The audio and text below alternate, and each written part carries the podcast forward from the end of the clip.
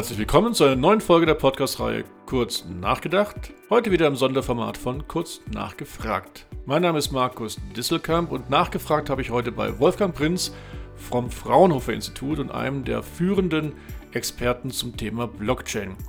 Naja, und damit wisst ihr auch schon, heute geht es um Blockchain, aber besonders um NFTs, aber auch um die Sicherung von Urheberrechten.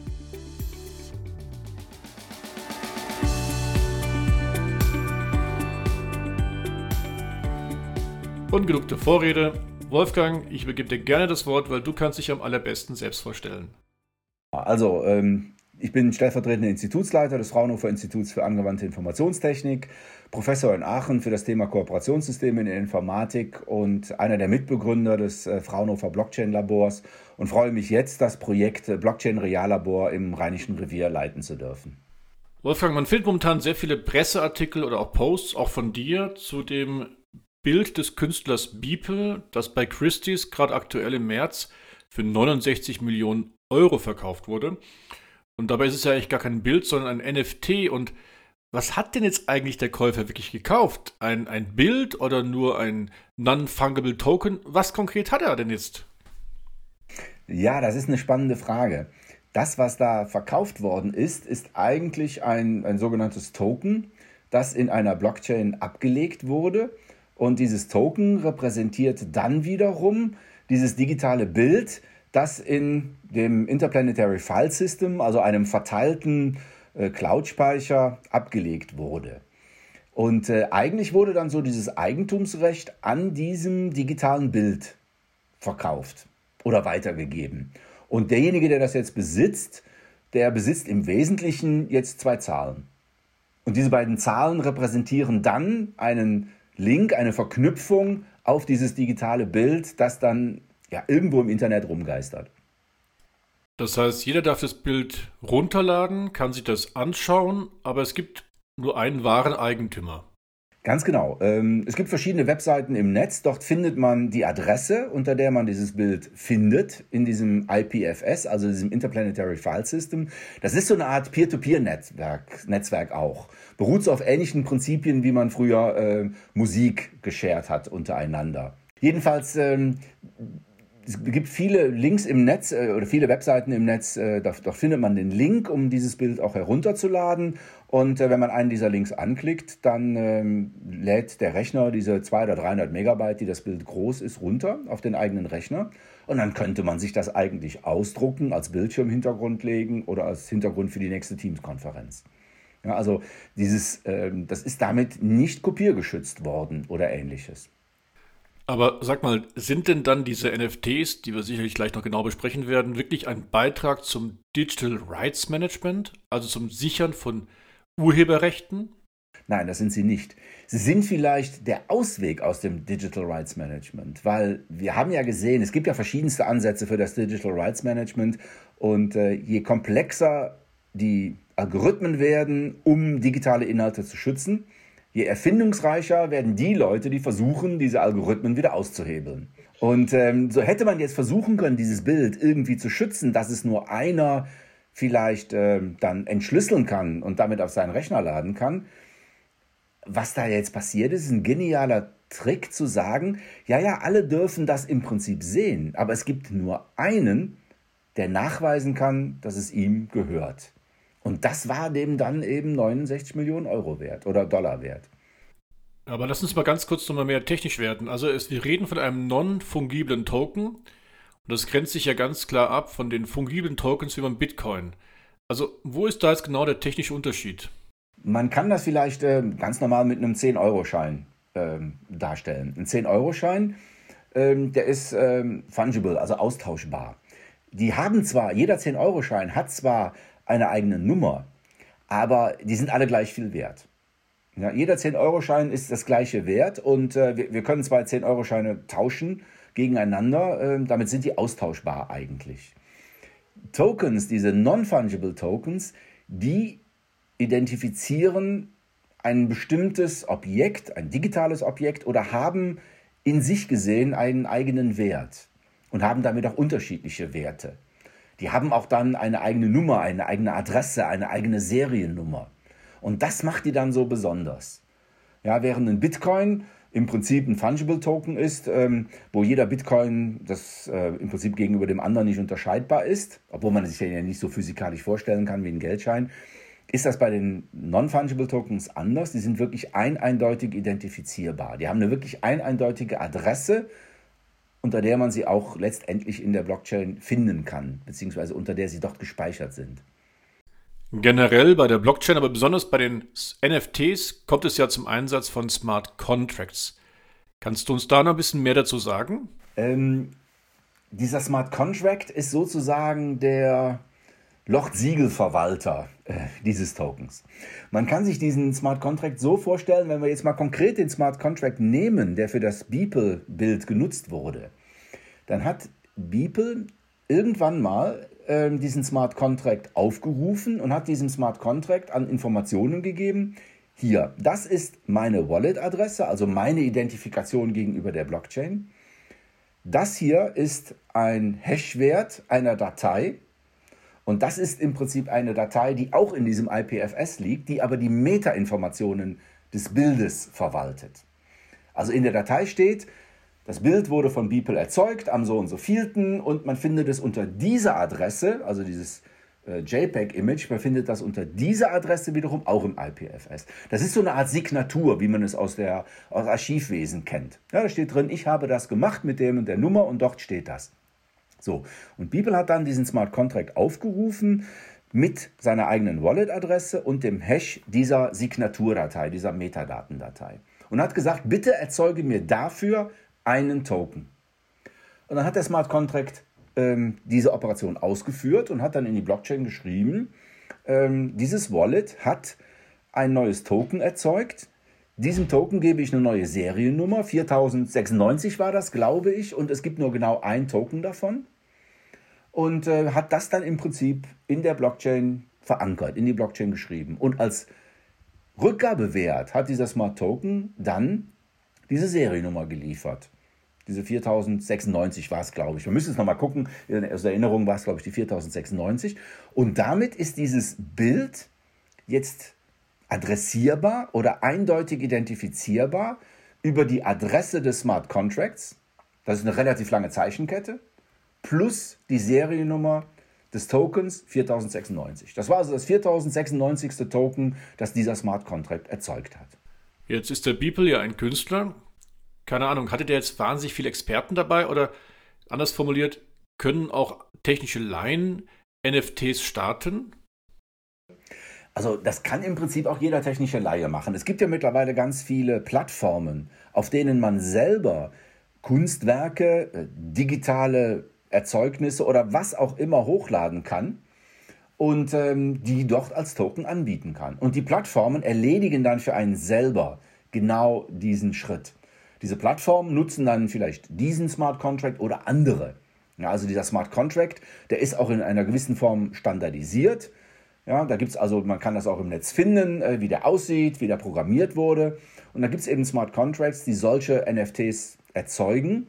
Und äh, das um das benutzerfreundlich zu machen, gibt es dann entsprechende Plattformen, die das anbieten. Dort meldet man sich an, dann bekommt man auch eine Wallet-Adresse, dann lädt man dort sein digitales Produkt hoch, gibt dem noch bestimmte Metainformationen wie eine Beschreibung oder was es darstellt und dann kann man es dort als Token anbieten. So, jetzt kennst du mich ja und äh, mich interessieren ja zum einen die generellen Anwendungen wie jetzt hier mit so einem Bild, das ist ein bisschen fancy. Aber dann vor allen Dingen reizen mich natürlich auch die geschäftlichen Anwendungen. Also was können Unternehmen jetzt mit dieser Technologie anfangen?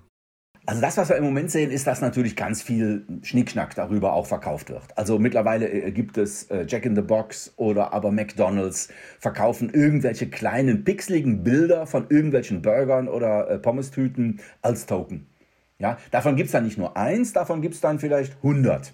Aber trotzdem hat das für bestimmte Leute einen Wert zu sagen, guck mal, ich habe den Big Mac von von, von McDonald's ne? oder Burger King, nennen wir mal alle, irgendwie gekauft. Der gehört mir, ich habe den in meinem Wallet. Ähm, wir alle kennen aber auch zum Beispiel Sammelbilder von Panini. Ja, und ähm, auch da gibt es jetzt schon ähm, äh, Angebote, dass man Fußballbilder, äh, Fußballstars sogar von einigen Clubs, also ähm, äh, Borussia, äh, Borussia äh, Dortmund macht das oder andere bekannte Clubs machen das, dass man dann solche Spieler als Bild, als Token besitzen kann. Nur da gibt es ja nicht eins von, ja, da gibt es dann vielleicht hunderte von. Ähnlich wie auch damals bei den Panini-Bildern. Ja, vielleicht der Nationaltorhüter, da, davon gab es nur 100 und von den anderen gab es 200 und entsprechend war der mehr wert. Und da musste man ja manchmal auch dann, wenn man dann Sepp Meier haben wollte, ja, äh, im, im Weltmeistertrikot, dann musste man ja vielleicht auch mehrere äh, andere was weiß ich, Gerd Müller nicht, ne? aber vielleicht den Overath, den musste man zweimal dafür spendieren. So, das sind natürlich, das bewegt sich alles so in diesem noch spielerhaften Bereich. Aber wenn man sich das mal anguckt, dann gibt es jetzt ähm, Angebote des Magic Moments. Das sind dann spezielle, ganz besondere Videoclips aus der, äh, der Basketballliga in den USA, die man dann für sich kaufen kann. Wo also ein besonderer Dunking passiert. Man, man, mir gehört dann dieses Video. Ja, und wir können uns jetzt bei der Europameisterschaft vorstellen, dass da ein besonderer Torschuss vielleicht auch als Magic Moment verkauft wird. Ähm, Sammelkarten hatten wir eben schon. Ähm, Im Spielebereich sind es zum Beispiel besondere Gegenstände, die man ja häufig in Spielen kaufen kann. Ein besonderes Schwert, irgendein besonderer Diamant, der einem dann Lebenspunkte bringt. Auch das lässt sich als Non-Fungible Token repräsentieren und dann über eine Blockchain handeln. Ja, und damit kommen wir dann natürlich weg, dass es auf einmal andere Handelssysteme gibt, die vielleicht sogar unabhängig von den Plattformanbietern sind, die die Spiele wiederum betreiben ja, vielleicht so eine Art Demokratisierung sogar des Handels dieser besonderen Tokens. Damit bewegen wir uns immer noch im digitalen Bereich. Aber wir könnten natürlich auch sagen, dass wir jetzt mal realweltliche Gegenstände tokenisieren. So, da können wir von Autos reden, das können Grundstücke, das können Häuser, das können ähm, Bagger sein, äh, Maschinen. Und auch diese können wir ja als Token repräsentieren. Und das Token repräsentiert dann die Seriennummer ähm, des Autos und ähm, kann damit dann auch ein eindeutig identifiziert werden und damit kann ich dann auch eine Wertübertragung machen. Das heißt, wenn Sie mir jetzt Ihr Auto verkaufen, ja, dann ist das ja heutzutage so, dass wir das machen, indem Sie mir den Fahrzeugbrief geben. Das ist ja das Token, was zu dem Auto gehört. Den Fahrzeugschein können wir ja aufgrund des Briefes immer wieder neu erzeugen. Der wird ja auch Besitzerwechsel immer wieder neu erzeugt. Und den Fahrzeugschein, den tokenisieren wir jetzt der liegt auf der Blockchain. Wenn Sie mir das Auto verkaufen, machen wir eine Transaktion auf einer Blockchain. Und damit ist eindeutig klar, wem das Auto gehört. Und dann würde ich demnächst der Polizei in meiner App äh, einfach zeigen, hier, schauen Sie mal, das ist das Token zu meinem Auto. Ja, jetzt wird der Wolfgang wieder ganz formell und sieht mich. Aber muss ich mir jetzt das so vorstellen, dass in einem Auto immer ein fester Chip eingebaut sein muss, der dann diesen Token beinhaltet? Oder wie geht das? Nee, nee, der Token liegt in der Blockchain. Der Token liegt in der Blockchain. Der Token liegt auch noch nicht mal in Ihrem Wallet auf Ihrem Smartphone. Ihr Wallet auf Ihrem Smartphone ist nichts anderes als ein, äh, ein Schlüsselverwalter. Und dieser Schlüsselverwalter, der erlaubt Ihnen dann, sich gegenüber der Blockchain so zu identifizieren, dass sie oder dass du derjenige bist, äh, für den du dich ausgibst. Und ähm, dieser, dieses Wallet gibt dann in deinem, als Stellvertreter für dich, schaut das in der, in der Blockchain nach und weist sich gegenüber dem Smart Contract aus und der Smart Contract sagt dann, okay, dieses Token ist wirklich für diese Wallet-Adresse hier hinterlegt. Dann bleibt hier nur die Seriennummer, die im Autofest eingefräst ist, als einziges Identifikationsmerkmal. Ne?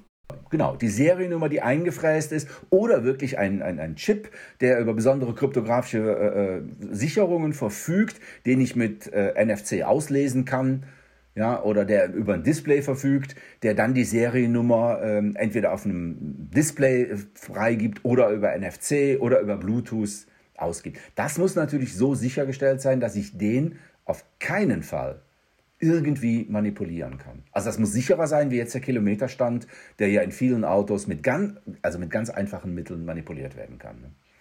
Du, aber dann sind wir jetzt aber wirklich beim Digital Rights Management angekommen. Ja, Richtig, aber nicht in dem Sinne, dass ich hier digitale Inhalte ähm, kopiersicher mache. Warum?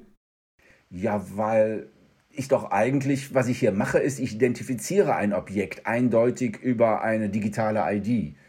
Und ähm, gut, es könnte natürlich irgendjemand anders hingehen und ein anderes Auto mit der gleichen digitalen ID auf den Markt werfen. Ja, da, da, auf die Idee komme ich jetzt gerade auch erst, dass das ja dann auch möglich ist. Dafür müsste man sich dann natürlich schützen. Ja, aber drum hatte ich ja den Gedanken, das Auto mit einem Chip zu verbinden und dadurch sicher zu machen.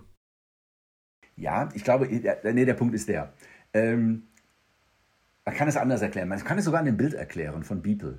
Es könnte ja jetzt irgendjemand, weil dieses Bild ja wirklich im Internet verfügbar ist, ein neues Token erzeugen. Es könnte jetzt irgendjemand ein fast identisches Token erzeugen und sagen, schau mal, ich verkaufe dir das Bild von Beeple. Warum geht das nicht? Beziehungsweise, wie würde man dem auf die Schliche kommen? Weil wir können ja für das Token, das, das hinter dem Bild steckt, können wir identifizieren, wer hat es ursprünglich erzeugt. Wir können komplett rückverfolgen, wer hat das Token erzeugt. Und es wurde erzeugt von Beeple, von der Wallet-Adresse von Beeple. Und wenn ich jetzt sage, ich verkaufe dir jetzt hier mal das Beeple-Bild, schau mal, guck mal hier, du kannst sogar auf den Link gehen, da siehst du das Beeple-Bild und du gibst mir dafür jetzt äh, 75 Millionen und ich streiche da sechs und ich sage, okay, diese 6 Millionen brauche ich ne, als Zusatzgewinn. Was du ja machst, ist, du sagst dann ja jetzt, guck, verfolgen wir aber doch mal nach. Wer waren die vorherigen Eigentümer dieses Tokens? Und wir wollen das ja bis zu Beeple zurückverfolgen. Und das können wir über die Blockchain bis Beeple zurückverfolgen. Da sehen wir, okay, es war Beeple, der das erzeugt hat und nicht der Wolfgang, der das gemacht hat. Fürs Auto bedeutet das, ähm, nehmen wir jetzt mal an aus dem Volkswagen, ähm, dann ähm, gucken wir, wurde die ursprünglich, das ursprüngliche Token dieses Fahrzeugs mit dieser Seriennummer, wurde das von Volkswagen erzeugt und nicht von irgendeinem, der einfach ein Auto genommen hat und hat dem die gleiche Seriennummer gegeben. Ja, das war jetzt aber äh, Jupp Schmitz hier aus Köln, der das gemacht hat. Und dann würden wir sehen, das ist ja gar nicht von Volkswagen reingeschrieben worden, sondern von jemand anderem. Ja, und das Gute ist, wir können den Ursprung zurückverfolgen. Und der gibt uns die Authentizität des Tokens. Aber dann behaupte ich noch einmal, wir reden wirklich vom Digital Right Management. In diesem Sinne ja. Also in diesem Sinne ja, hast du recht. Ähm, Digital Rights Management in dem Sinne, dass wir sagen, wir haben digitale Objekte und wir sichern das Recht an diesen digitalen Objekten. Ich habe das häufig so verstanden, Digital Rights Management im, im Sinne von Kopierschutz, dass ich mir bei Amazon ein Buch runterlade und nicht in der Lage bin, das dann zu kopieren und dir einfach weiterzuschenken. Aber ganz unabhängig jetzt von NFTs, äh, kann mir die Blockchain helfen, dass ich als Autor meine Urheberrechte, also die Digital Rights Management Thematik, an meinen Büchern sichern kann. Also was muss ich tun, damit nicht jemand mit meinen Büchern fremdgehen kann? Ja, ich meine, Amazon macht das ja in gewisser Weise. Ja, äh, das kann man aber wirklich, oder da spielt die Blockchain eigentlich keine Rolle bei. Ja, also die Blockchain kann dann, was eine Blockchain machen kann, ist, sie kann absichern, wer ist der, ähm, der Hersteller dieses Werkes, also wer ist der Autor, das kann man damit verknüpfen. Ja, ähm, der Autor kann zum Beispiel dann auch über eine Blockchain Schlüssel verkaufen, mit denen man so etwas entschlüsseln kann. Aber das hindert ja keinen daran, nachher, wenn ich das auf meinem äh, E-Reader habe, ja, dass ich versuche, das auf dem E-Reader herauszukopieren oder aber die Seiten auf dem E-Reader abfotografiere, um sie dann wiederum woanders ins Netz zu stellen. Ja, wenn wir das einfach mal von einem Bild sehen. Ich meine, ein Bild, das kann ich natürlich kopiergeschützt übermitteln, dann äh, zeige ich das hier auf dem Bildschirm an und dann nehme ich mein Smartphone, mache ein Foto davon und habe es schon kopiert. Aber gehen wir noch ein bisschen tiefer in die industrielle Produktion beispielsweise rein. Wie du ja weißt, äh, beschäftige ich mich intensiv auch mit dem 3D-Druck, in der industriellen Produktion, schreibe dazu auch gerade ein Buch. Und wie kann mir hier jetzt die Blockchain oder auch NFTs dabei helfen, meine, meine Urheberrechte, meine Schutzrechte zu wahren? Denn wenn ich jetzt etwas drucken lasse, irgendwo dezentral, dann will ich ja nur, dass derjenige, der den Druck gekauft hat, es nur einmal ausführen kann und nicht mehrmals. Was, was gibt es da zu tun? Da ist äh, eigentlich ein anderes Konzept das Entscheidende. Das ist ja das, was auch ähm, unter anderem von Fraunhofer entwickelt wurde, ist der International Data Space. Das ist ein Ansatz, der jetzt auch stark in Gaia X eingeflossen ist.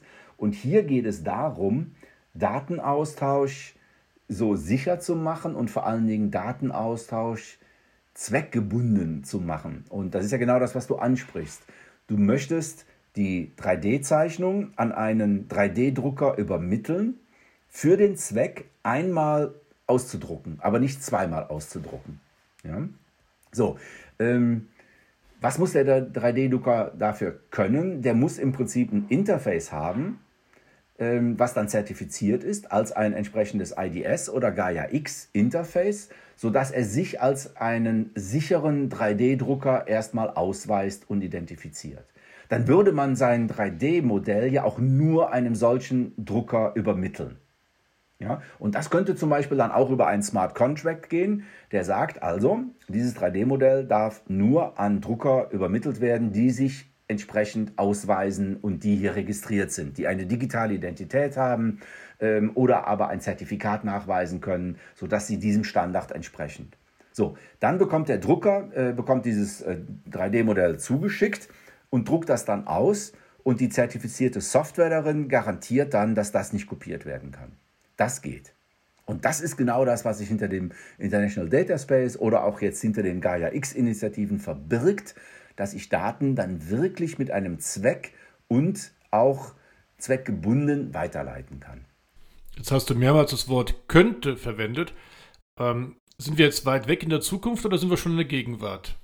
Es gibt Prototypen, die das demonstrieren, aber es ist vieles da auch noch in der Entwicklung.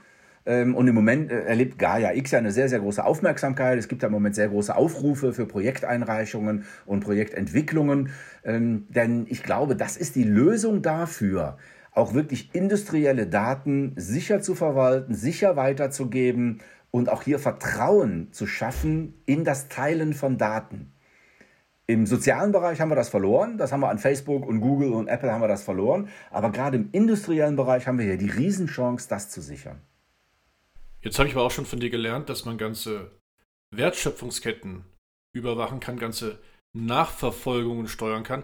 Das ist dann schon der gleiche Ansatz wieder, ne? Nö, das ist, gehört dazu. Das ist dann auch wieder eine sehr, sehr typische Blockchain-Anwendung, dass man innerhalb einer Lieferkette oder einer Produktionskette ganz genau weiterverfolgen kann, aus welchen Stoffen ist dieses Produkt hergestellt, wie wurde es produziert, welche Daten sind bei der Produktion entstanden, welche Qualitätsdaten vor allen Dingen. All das lässt sich über eine Blockchain absichern. Ein einfaches Beispiel, äh, Medizinprodukt muss unter bestimmten Qualitätskriterien produziert werden. Bestimmte Drücke, Temperaturen, bestimmte Sensorwerte müssen eingehalten werden. Die Maschine, die das Produkt herstellt, ähm, liefert die Daten, die bei der Herstellung eines bestimmten Produktes entstanden sind, also die Sensorwerte, an einen Smart Contract in einer Blockchain. Dieser Smart Contract vergleicht die Ist-Daten mit Soll-Daten, die vom Auftraggeber oder von einer Zertifizierungsinstanz oder ähm, ähm, rechtlich vorgegeben sind und kontrolliert diese Daten. Und wenn diese Daten dann den Sollwerten entsprechend, zertifiziert er automatisch dieses Produkt. Gleichzeitig legt er einen digitalen Schatten oder einen digitalen Zwilling dieses Produktes in der Blockchain an, unter einer bestimmten Seriennummer, und wenn ich das Produkt später in der Hand halte, schaue ich mir die Seriennummer an und kann unter dieser Seriennummer den digitalen Schatten in der Blockchain finden und dort alle Daten finden. Von der Produktion bis zur Weiterverarbeitung, bis zu Wartungsmaßnahmen, die, da, die, darin, ähm, die daran vorgenommen worden sind, wenn die dann auch alle entsprechend protokolliert werden. Und das ist dann unverfälschbar und immer wieder nachvollziehbar. Das heißt, wir sprechen von einer automatisierten Auditierung. Wir haben nicht nur eine automatisierte, sondern sogar eine kontinuierliche Auditierung. Ja, wir auditieren Produkte kontinuierlich und nicht nur einmal, wenn der Prüfingenieur kommt und sich das anschaut, sondern kontinuierlich. Jedes Produkt wird damit auditiert und nicht nur ab und zu mal ein Sample. Das haben wir ja schon mal ganz intensiv beim Thema Reparatur von Autos diskutiert. Bei Autos kann das der Fall sein oder wirklich bei Medizingeräten, bei hochqualitativen Geräten. Ähm, und das erhöht natürlich nachher auch den Wiederverkaufswert. Weil das bedeutet ja eine Maschine, von der ich nachweisen kann, dass sie immer nur mit Originalteilen repariert wurde, dass es immer ein, ein, vernünftiger Wartungstechniker war, der sich vielleicht über eine Zertifizierung gegenüber der Maschine ausgewiesen hat. Denn auch das Zertifikat des Wartungsingenieurs kann ja in einer Blockchain gespeichert sein. Ja, es kommen ja viele Wartungsingenieure, die vielleicht gar nicht die Ausbildung haben. Oder vielleicht Leute, ähm, ja, deren Ausbildung abgelaufen ist oder die vielleicht nur eine Kopie eines Zertifikates haben. Das kann dann überprüft werden und dann haben wir nachher ein komplettes Logbuch in der Blockchain und wenn Sie die Maschine weiterverkaufen wollen, dann können Sie das nachweisen. Das ist ähnlich so, als ob Sie jetzt Ihr Fahrzeug beim Händler an der Ecke oder beim Vertragshändler kaufen, wo Sie ja, ja sagen wir so, das gefühlte Vertrauen haben, dass der Ihnen ein Auto verkauft, was wirklich ein äh, ordentliches Scheckheft hat. So, bevor jetzt äh, die Zuhörer nur denken, dass wir über hochkomplexe technische Anwendungen reden. Wolfgang, es gibt da auch sicherlich Low-Hanging Fruits, also Anwendungen im Bereich Blockchain, die man relativ leicht umsetzen kann. Und ich erinnere mich, wir beide haben schon mal über das Thema Training und Ausbildung gesprochen diesbezüglich. Ja, das ist also das Einfachste. Ne? Das ist einfach, ähm, ich meine, wie viele Dokumente gibt es, die, wo es einen Anreiz gibt, die zu fälschen? Ja, das sind, das sind Impfnachweise, das sind ähm, Ausbildungsnachweise, das sind Zeugnisse. Ja, und, äh, und wenn wir uns heute mal Bewerbungsprozesse anschauen, dann bekommt man äh, PDF-Dokumente. Das ist ja heute, Gott sei Dank, in vielen Fällen digital, aber dann bekomme ich ein PDF-Dokument, da schaue ich mir das Zeugnis an. Aber ich meine, wie einfach fälscht man ein PDF-Dokument? Und man ruft doch nicht bei der Universität oder bei der Ausbildungseinrichtung an und fragt nach, ja, hat jetzt hier äh, Person XY wirklich bei Ihnen mit 1,0 abgeschlossen? Wir vertrauen einfach da rein. Und dieses Vertrauen kann natürlich auch leicht enttäuscht werden. Es gibt ja viele Fälle, wo es ja Ärzte gibt, die nie, ne, die, die keine Approbation haben. Es gibt Fälle von äh, Piloten, ja, die gar keinen Pilotenschein haben, die einen gefälschten Pilotenschein haben. Und im Internet, äh, im Internet finden sie eine ganze Menge an äh, Portalen, wo sie sich einen, einen Doktortitel kaufen können. All das gibt es. So, und ähm, das lässt sich natürlich sehr, auf, wirklich, das ist die Low-Hanging Fruit der Blockchain, dass äh, Ausbildungseinrichtungen das Zertifikat als Fingerabdruck, auch wiederum als Hash in die Blockchain legen. Und wenn Sie das bekommen, dann prüfen Sie einfach nach, ist das Original. Und das macht ihr so auch bei der RWTH Haaren oder beim Fraunhofer Institut? Äh, wir machen es bei RWTH Haaren nicht.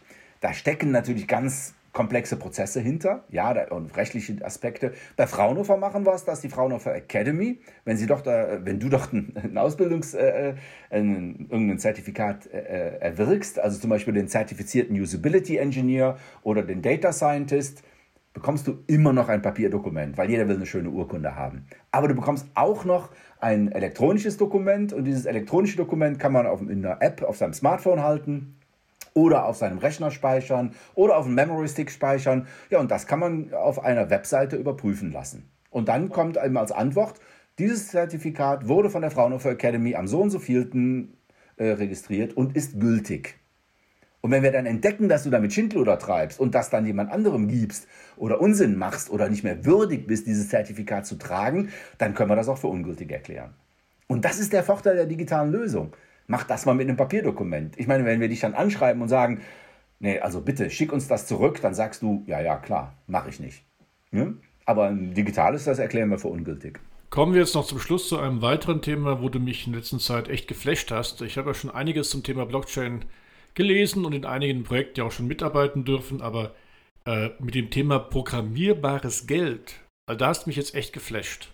Ja, das ist so die Steigerung des digitalen Geldes. Ne? Also auch der, ähm, ähm, die Zentralbank sagt ja jetzt auch, die Europäische Zentralbank sagt ja jetzt auch, wir werden demnächst auch digitales Geld haben oder den digitalen Euro haben. Die Chinesen sind da ja schon weiter. Ja, und ausgelöst worden ist das ja eigentlich alles durch Mark Zuckerberg mit Libra. Ne, der hat ja gesagt, wir bauen jetzt mal eine Blockchain ähm, äh, und äh, werfen damit digitales Geld auf den Markt. Ja, und äh, da sind ja alle Zentralbanken ja, aufgeschreckt worden und haben gesagt, oh Gott, jetzt kommt hier ein, ein, ein, ein Konsortium. Äh, das hat ja nicht Facebook alleine gemacht, da steckt, da steckt ja ein größeres Konsortium. Und jetzt kommt dieses Konsortium und schafft hier auf einmal eine neue Währung. Und was bedeutet das für uns? Wenn man sich mal überlegt, wenn er das dann in WhatsApp direkt einbaut, dann hat er nachher eine ähnliche Verbreitung ähm, wie WeChat wo man ja auch direkt mit bezahlen kann. So, das hat viele aufgeschreckt und deshalb überlegt man jetzt auch den digitalen Euro einzuführen, der große Vorteile haben wird, weil wir damit Transaktionen unmittelbar ähm, in Smart Contracts auslösen können. Damit haben wir schon einen riesen Vorteil und ich denke, das wird der Blockchain-Technologie einen riesen Vorschub geben.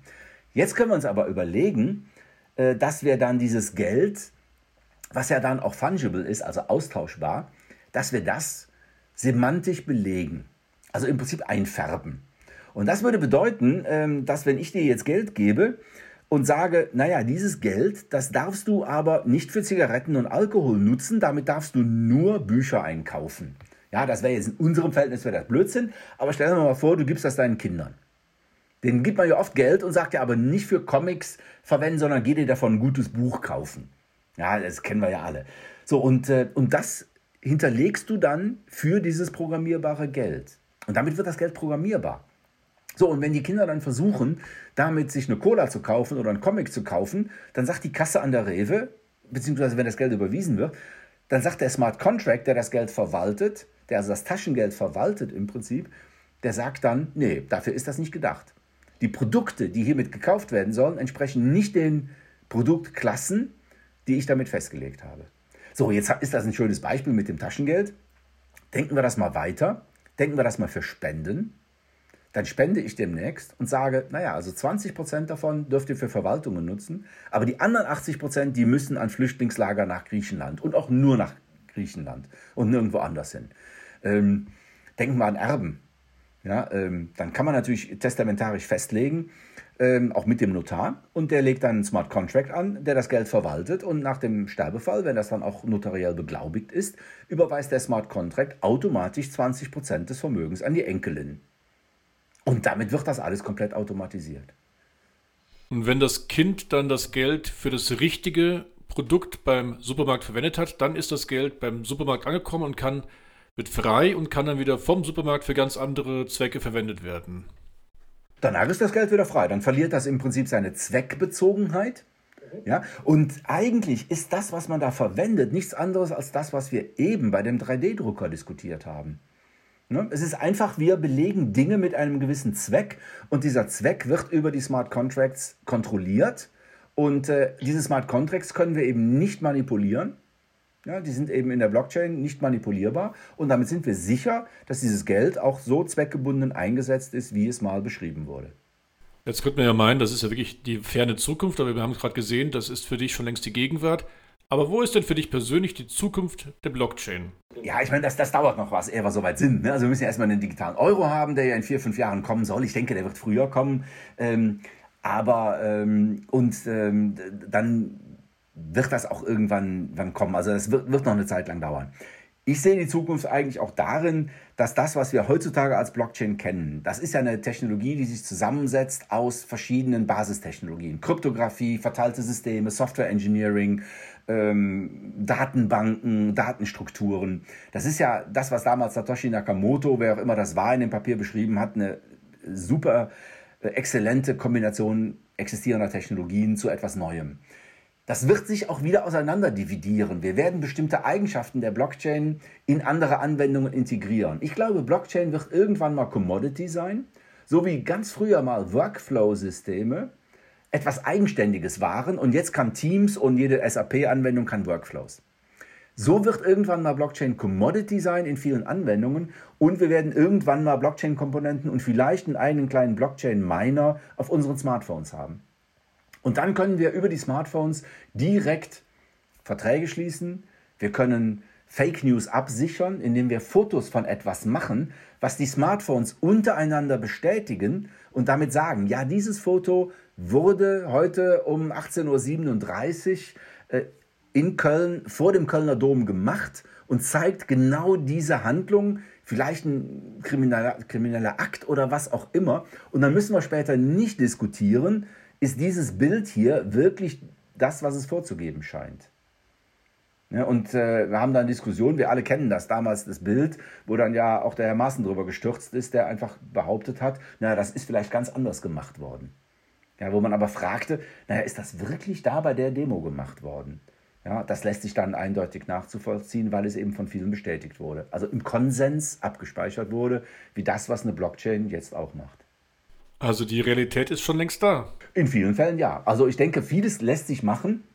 Wir müssen es so einfach gestalten, dass es akzeptabel ist, auch nicht gegen DSGVO und Ähnlichem äh, widerspricht, äh, wirklich einfach nutzbar ist und genau diesen, dieses Nutzenversprechen bringt. Sicher, nachvollziehbar, einfach nutzbar. Das ist in vielen Fällen zu schwaches Nutzenversprechen. Leute sagen, naja, ich glaube das auch so. Ja, wozu brauche ich diesen kleinen Mini-Notar, den mir diese Blockchain gibt? Ja, wenn ich was von einem Notar will und Grundstück kaufen, dann gehe ich zum richtigen. Aber es gibt viele Fälle, wo so ein Mini-Notar wirklich hilfreich ist. Und wir sagen häufig, eine gute Blockchain-Anwendung ist eigentlich eine, wo man die gar nicht sieht. Denn das irgendwelche Anwendungen über Blockchain zu verkaufen, ist oft der falsche Weg. Man muss sie darüber verkaufen, dass sie wirklich einen Mehrwert bringen, dass sie einen Nutzen bringen, dass sie Sicherheit bringen, automatisierbare Vorgänge, vielleicht auch die Möglichkeit, ganz einfach jetzt Geld zu verdienen über Mikrotransaktionen, Daten für wenige Cent verkaufen, aber die Skalierbarkeit macht es dann. Und das kann dann über die Blockchain automatisiert werden.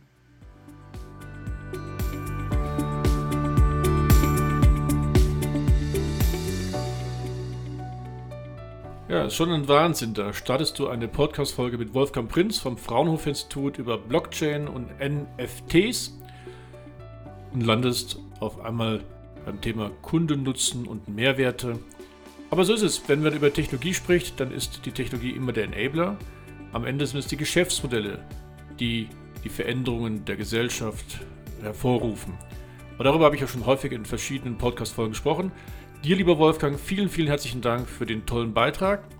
Euch allen, ich bin mir sicher, ihr konntet wieder viele Anstöße zum eigenen Nachdenken mitnehmen. Wenn es euch gefallen hat, dann empfehlt mich bitte weiter. Ganz lieben Gruß, euer Markus.